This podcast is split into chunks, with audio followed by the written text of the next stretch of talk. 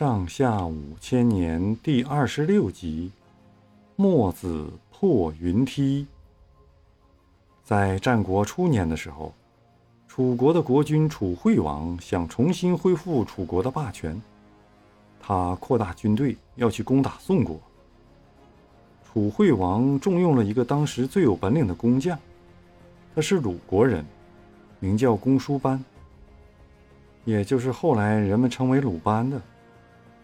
公输班使用斧子，不用说是最灵巧的了。谁要是跟他比一比使用斧子的本领，那就是不自量力。所以有句俗语叫做“鲁班门前弄大斧”。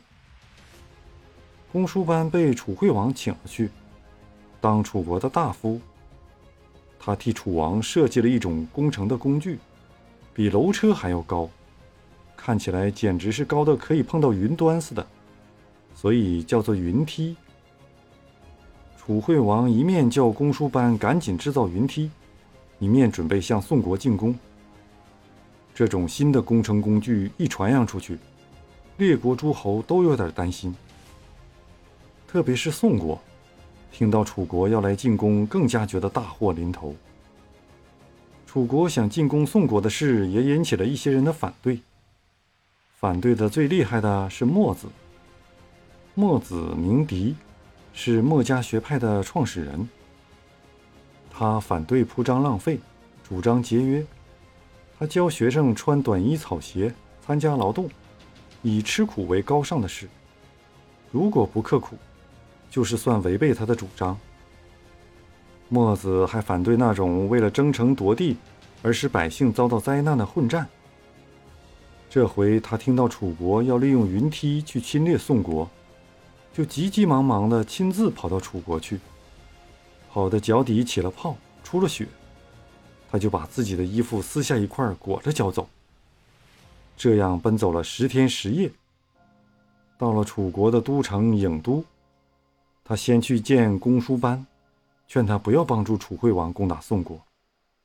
公叔班说：“不行呀，我已经答应楚王了。”墨子就要求公叔班带他去见楚惠王。公叔班答应了。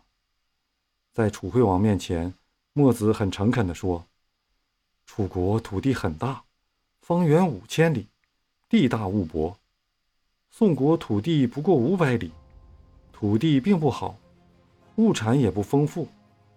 大王为什么有了华贵的车马，还要去偷人家的破车呢？为什么要扔了自己绣花绸袍？”去偷人家一件旧短褂子呢？楚惠王虽然觉得墨子说的有道理，但是不肯放弃攻宋国的打算。公叔班也认为用云梯攻城很有把握。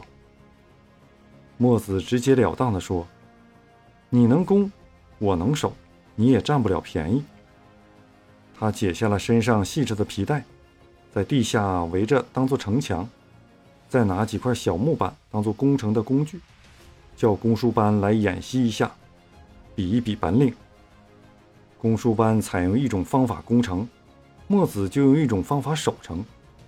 一个用云梯攻城，一个就用火箭烧云梯；一个用撞车撞城门，一个就用滚木雷石砸撞车；一个用地道，一个用烟熏。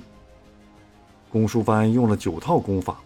把攻城的方法都使完了，可是墨子还有好些守城的高招没有使出来。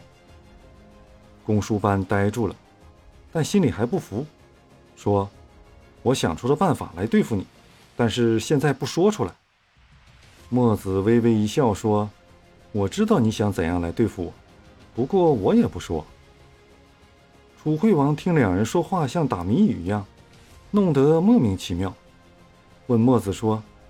你们究竟在说什么？墨子说：“公输班的意思很清楚，不过是想把我杀掉，以为杀了我，宋国就没有人帮助他们守城了。